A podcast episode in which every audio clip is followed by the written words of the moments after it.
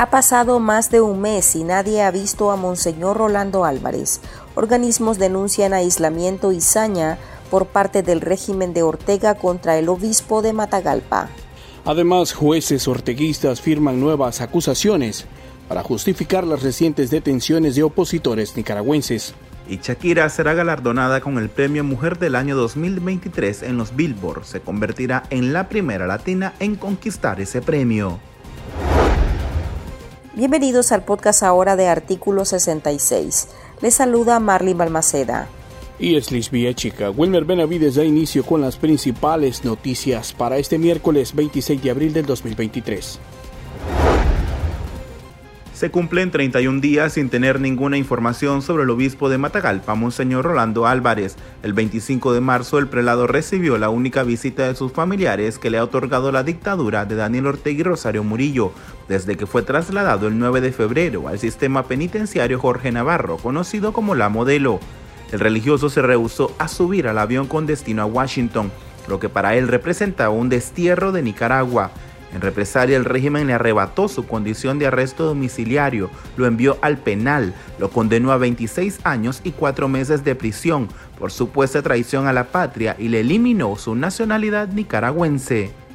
Desde ese 25 de marzo, donde quedó en evidencia el desgaste físico del obispo, quien fue llevado con el uniforme azul de los presos, despojado de sus vestiduras y bajo vigilancia de custodios, no hay noticias acerca de su condición actual.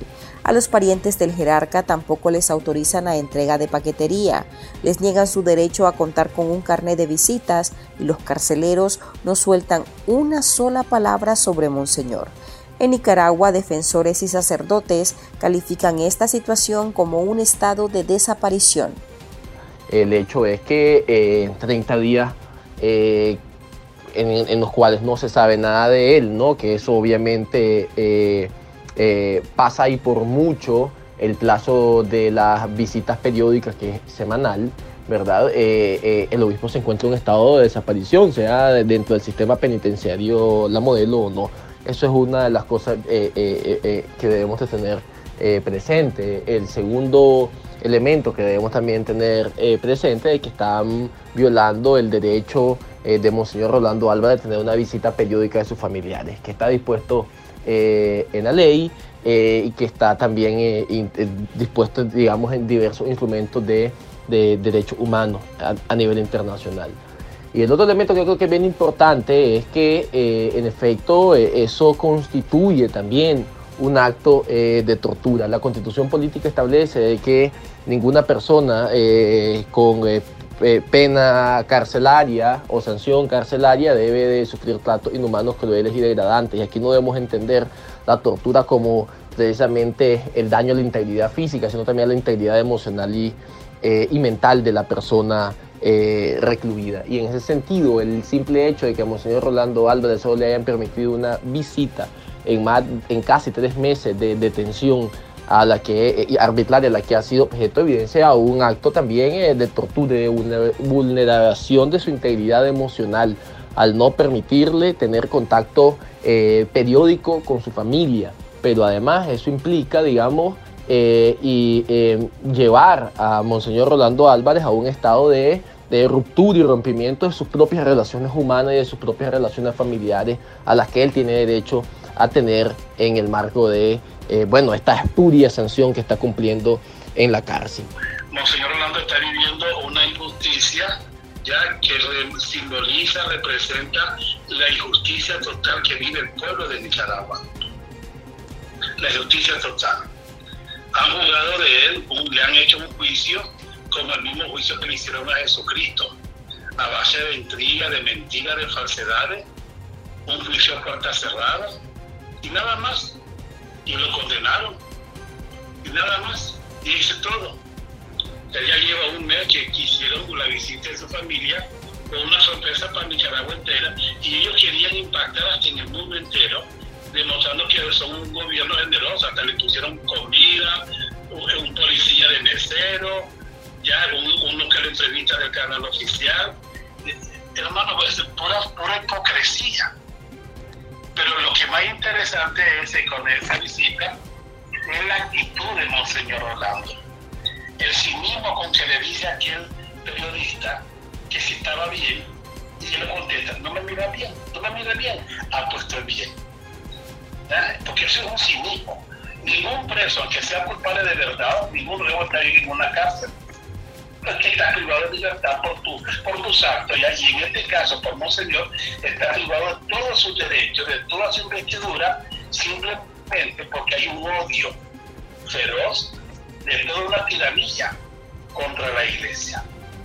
El régimen ha acrecentado sus ataques contra la Iglesia Católica desde 2018 por condenar las violaciones a los derechos humanos y abrir las puertas de las iglesias para que los manifestantes se refugiaran, esto ante los ataques de la policía y paramilitares.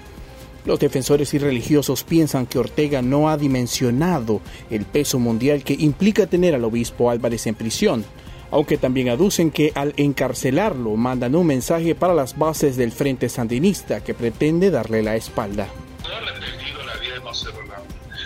Presencia de José Rolando allí en la cárcel, él es un reo cualquiera. Él, es más un reo político, como le quieren llamar ahora, no. Él es un hombre que representa una institución que se llama iglesia y un hombre que está llegando hasta su vida por sus ovejas ya se convirtió en hablando en un ícono, en una figura, es un buen pastor, como el Evangelio de este domingo, es un buen pastor que da la vida por los demás. Y esa, y esa presencia de Monseñor Rolando en Nicaragua y en la cárcel hace también que todo el mundo esté sobre Nicaragua. Todo el mundo esté, porque todo el mundo sabe que es inocente, que lo único que él ha hecho es defender la dignidad de los hijos de Dios. Entonces la presencia de Monseñor Orlando, eso hace ellos una en esa parte. Por lo tanto, pueden hacer cualquier cosa con él, desde provocarle la muerte o matarlo directamente. Y que tiene un fin eh, eminentemente punitivo, pero de una perspectiva populista, ¿verdad? Para, bueno, hacerse ver como los eh, garantes de los derechos humanos, ¿verdad? Pero, pero también tiene un mensaje a las mismas bases de la dictadura ¿verdad? Para que, que, que, poner de relieve, ¿no? Que eh, ahí tienen a Monseñor Rolando Álvarez vestido de azul, pero también para poner de relieve a aquellos que internamente dentro de la dictadura se rebelen, pues van a, a sufrir las mismas sanciones o peores a las que está sufriendo un máximo jerarca de la Iglesia Católica en Nicaragua. El obispo de Matagalpa está en manos de la administración orteguista desde el 4 de agosto de 2022, cuando lo cercaron en la curia episcopal de Matagalpa junto a un grupo de sacerdotes y laicos. El 19 de ese mismo mes fue sacado por oficiales en horas de la madrugada con destino desconocido. Aunque en un principio el régimen no se atrevió a acusarlo ante los tribunales, ahora lo tiene bajo aislamiento en la modelo. Monseñor Álvarez es una de las voces más críticas contra la dictadura de Ortega y Murillo, el binomio que controla los hilos del poder en Nicaragua. Siete nicaragüenses figuran en la más reciente acusación emitida el 24 de abril por el Juzgado Cuarto Local Penal de Managua, a cargo de Ana María Vado Miranda. En la lista aparece la opositora Brenda Lival de Lomar, originaria de Chinandega, quien fue detenida el 17 de abril en una de las calles de la colonia Roberto González de esa ciudad, en el contexto del quinto aniversario de las protestas sociales. En la misma acusación presentada por la fiscal Heidi Estela Ramírez Olivas, se señala a otras seis personas, identificadas como Arnoldo Horacio Guillén Monterrubio, Marta Lorena Centeno Marín, Hazel del Socorro Martínez Ulloa, Luis Enrique Obando Palma, Ivonne Patricia Espinosa Hurtado, y Egner Herrera. De ninguno se especifican los delitos por los que los acusan, pero se menciona al Estado y a la sociedad nicaragüense como las víctimas. Los familiares de Brenda sumaban nueve días demandando información sobre la opositora, pero en las delegaciones policiales no daban ninguna señal sobre su paradero. Tras una búsqueda constante, lograron conocer que la mujer de 48 años la tenían encerrada en el distrito 3 de la policía, esto en Managua. Los afectados además denuncian que la casa de Brenda sigue asediada por la policía.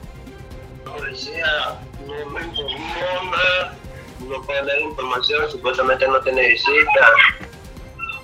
Y, lo otro es que ahí nos presentaron un abogado, casualidad que apareció un amigo de la familia ahí que reconoció a un tío que andaba y él le presentó a un abogado de Managua de que él ha sacado supuestamente a gente así porque supuestamente el abogado él investigó y la estaban acusando de ciberdelito. En el caso de Arnoldo Guillén, un ciudadano con doble nacionalidad mexicana y nicaragüense, fue encarcelado cuando se encontraba en un hotel en la ciudad de Corinto. El arquitecto pasó cuatro días en prisión, pero cuatro días después fue desterrado al país azteca. El monitoreo azul y blanco entre el 17 y el 19 de abril registró 70 incidentes a nivel nacional, enmarcados en amenazas, hostigamientos, allanamientos, detenciones, retenciones, discurso de odio y control territorial. Opositores creen que estos hechos continúan repitiéndose en el país. Esto ya se ha hecho eh, una, digamos, eh, estratégica del régimen eh, para ganar tiempo para hacer algunas movidas políticas eh, con el tema de presos políticos. No es la primera vez que tenemos liberaciones, que queda la lista en un número, inmediatamente empieza a subir y creo que esto no va a ser el, la excepción, creo que vamos a, ver, eh, yo tenía mucha esperanza de que los liberaran, de que fuera solo la jornada de abril, un poco, ¿verdad? Digamos, eh, someter al miedo, que las personas no hicieran ninguna actividad, pero ya cuando vemos acusaciones, pues ya eh, definitivamente pierdo las esperanzas y creo que lo que vamos a ver es más acusaciones y crecer esta lista de presos políticos. El recuento oficial de entidades nicaragüenses indica que en las cárceles hay más de 60 personas en calidad de presos políticos. Entre esas detenciones ejecutadas este mes están la del líder estudiantil Jason Salazar y Olesia Muñoz. La colombiana Shakira, la exponente latinoamericana con mayor reconocimiento internacional, será galardonada con el Premio Mujer del año 2023. Esto en la primera edición de los Billboard Mujeres Latinas en la Música.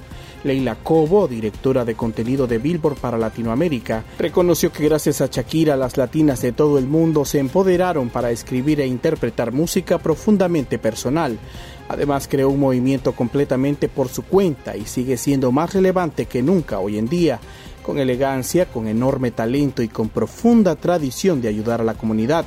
Ella es la definición de una mujer en la música. La intérprete de 46 años hace un mes abandonó Barcelona, España, junto a sus dos hijos Sacha y Milan, para empezar un nuevo capítulo de su vida en Miami, Estados Unidos, tras la separación con el exfutbolista Gerard Piqué, padre de los menores. Shakira ha vendido más de 95 millones de discos en todo el mundo. La cantautora se ha convertido en la artista femenina latina con mayores ventas de todos los tiempos. Su Music Session número 53 junto a Bizarrap alcanzó más de 14 millones de streams, lo que lo ubicó como el tema latino con más streaming en 24 horas en la historia de la plataforma, así como en el tema latino más visto en YouTube en 24 horas con más de 63 millones de vistas. La celebración del primer evento Mujeres Latinas en la Música se realizará el 6 de mayo en el auditorio Watsco de Miami, aunque el público podrá ver la transmisión un día después a través de la señal de Telemundo. Y estas son otras noticias que usted también debería saber hoy. El medio digital Divergentes informó que la policía de Daniel Ortega ejecutó un operativo policial en los apartamentos Amazonia, ubicados en el reparto San Juan en Managua. En, ese complejo vivían las opositoras Azalia Solís y Sofía Montenegro, hasta que la dictadura decidió arrebatarles su nacionalidad y les confiscó sus bienes, lo que las obligó a salir por puntos ciegos y exiliarse en Costa Rica. La presencia policial, según el sitio multimedia, persigue presionar a los dueños e inquilinos que continúan en el lugar a que abandonen el complejo, aunque el medio conoció que no existe carta de desalojo, pero el fin es tener la zona de apartamentos sin personas en el interior en las próximas semanas. Daniel Ortega autorizó al viceministro de Hacienda y Crédito Público de Nicaragua en vistas que Iván Acosta está bloqueado de firmar acuerdos por las sanciones en su contra. Para que suscriba un nuevo desembolso del contrato de préstamos 2272 con el Banco Centroamericano de Integración Económica BESIE en calidad de prestamista, agente y estructurador de 96.110.651 dólares. Los fondos serán utilizados para cofinanciar el proyecto de fortalecimiento de la capacidad de atención a la red de servicios hospitalaria en unidades de salud priorizada que serán ejecutadas y supervisadas por el Ministerio de Salud. El BCI es el principal patrocinador de la dictadura de Daniel Ortega y Rosario Murillo. En los últimos años, el financiamiento de este ente regional pasó de representar el 21.39% del programa de inversión pública en 2017 a 39.14%, esto en 2022. En total ha desembolsado unos 3.500 millones de dólares en cinco años para Nicaragua. La Oficina del Alto Comisionado de las Naciones Unidas para los Derechos Humanos condenó el asesinato de Bernabé Palacios, líder indígena nicaragüense de la comunidad mayagna Saunias. La ONU tildó esos nuevos actos como violencia letal y se solidarizó con los familiares del guardabosque. La entidad resaltó que los comunitarios son víctimas de ataques armados de colonos en el marco de la defensa de la tierra. Igualmente instó a investigar, procesar y sancionar a los responsables. Juan Francisco López Suárez, originario de Matagalpa, Nicaragua, fue asesinado en California, Estados Unidos.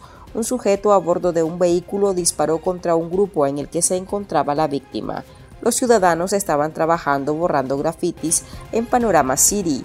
La información sobre la tragedia la dio a conocer la organización Texas Nicaraguan Community. La familia de López inició una campaña de recaudación a través de la plataforma GoFundMe para repatriar el cuerpo del nicaragüense.